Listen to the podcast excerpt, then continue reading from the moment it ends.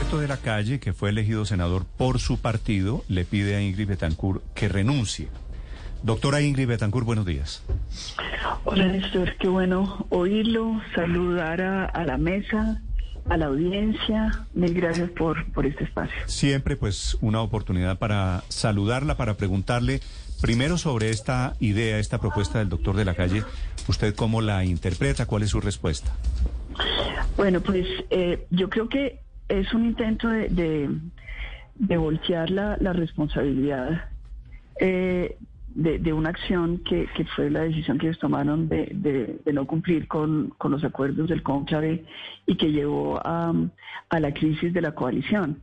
Eh, cuando yo salgo, pues lo hago por coherencia, pero ellos después quedan eh, en esa coalición también muy maltrechos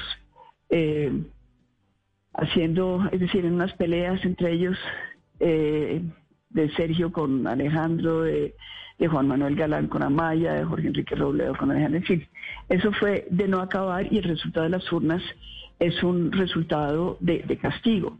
Entonces, en esa, digamos, en este panorama, tanto de las condiciones que llevan a la situación legal que se le presenta a, a Humberto, como de las condiciones políticas, que es obviamente un castigo del electorado frente a una incoherencia eh, de la propuesta, pues eh, es difícil de entender cómo puede sustentar el hecho de que para que él no quede incurso en una doble militancia, le pida al Partido Verde que desista de la aspiración eh, presidencial, es decir, de una propuesta alternativa para Colombia. entonces, bueno, sí. Pero, pero digamos, entendiendo que usted está como candidata a la presidencia por el Partido Verde, doctora Ingrid, por su partido, mirando la génesis de todo este problema, surge por su salida de la Centro Esperanza. Humberto de la Calle quedó básicamente colgado de la brocha. Él siguió adelante poniéndole una vela a todos los santos esperando que no fuera inhabilitado, pero la verdad es que cada vez es más difícil. De la calle básicamente va a quedar fuera del Congreso ¿Y eso es responsabilidad de quién? ¿Él tenía que haberse ido con usted porque sí, si no lo sentía? No, eh, yo creo que eh, usted tiene razón en, en, volver al origen de, toda esta situación.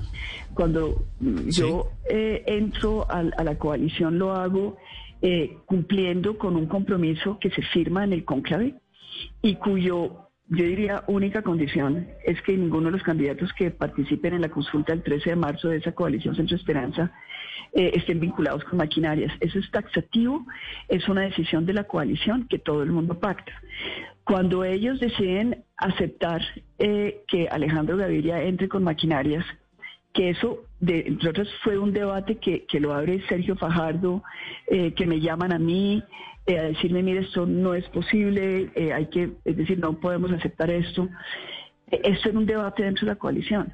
Yo tomo una decisión de coherencia con mis principios, pero ellos toman también una decisión a sabiendas de las consecuencias políticas y legales que esa decisión engendraba.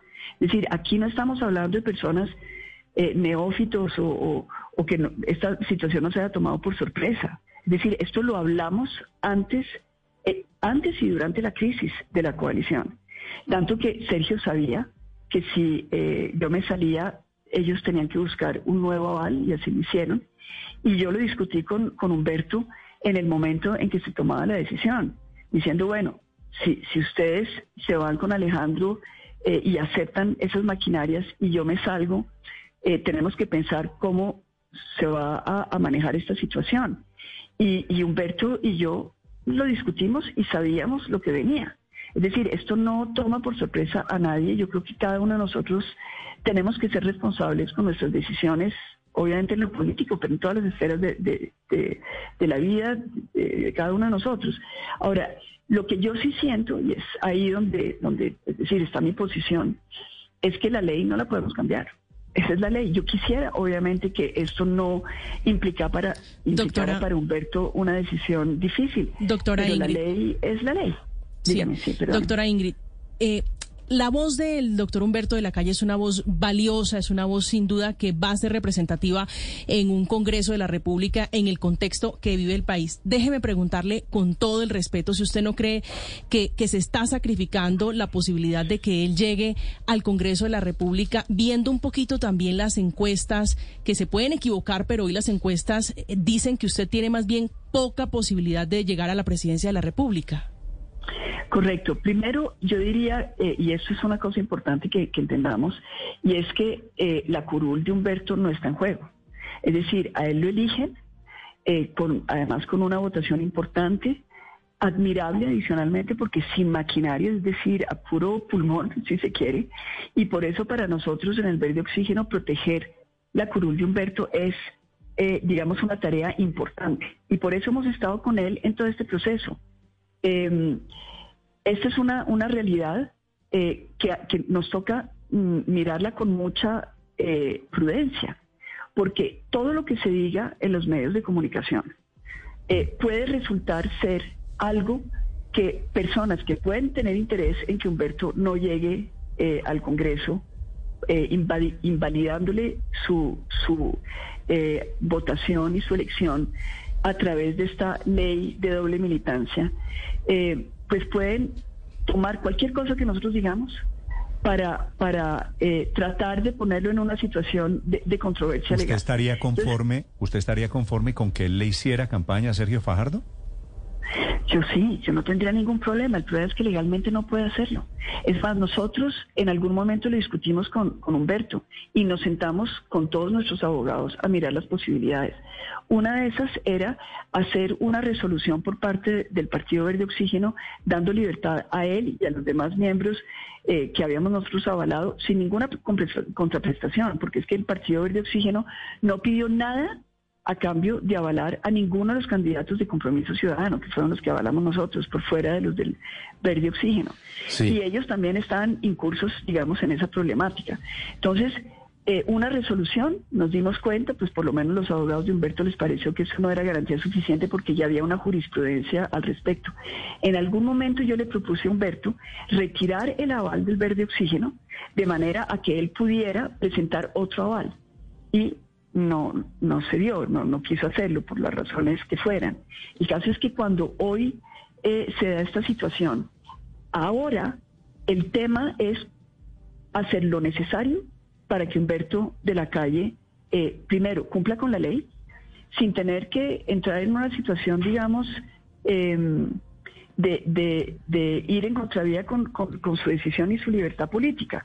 Entonces, eh, ahí lo que podemos hacer nosotros es simplemente decirle a Humberto que, estamos con él, que lo acompañamos, que vamos a defender en todo lo que nosotros podamos esa, esa curul que él tiene, que se ganó en Franca que para Colombia es muy, muy importante. Él es, él es uno de esos eh, electos que pueden cambiar la manera como eh, actúa el Congreso porque tiene liderazgo, es un jefe de bancada, es una persona con todos los conocimientos, para nosotros es un capital, es un activo en, nuestra democracia, pero eh, la, la, realidad es esa.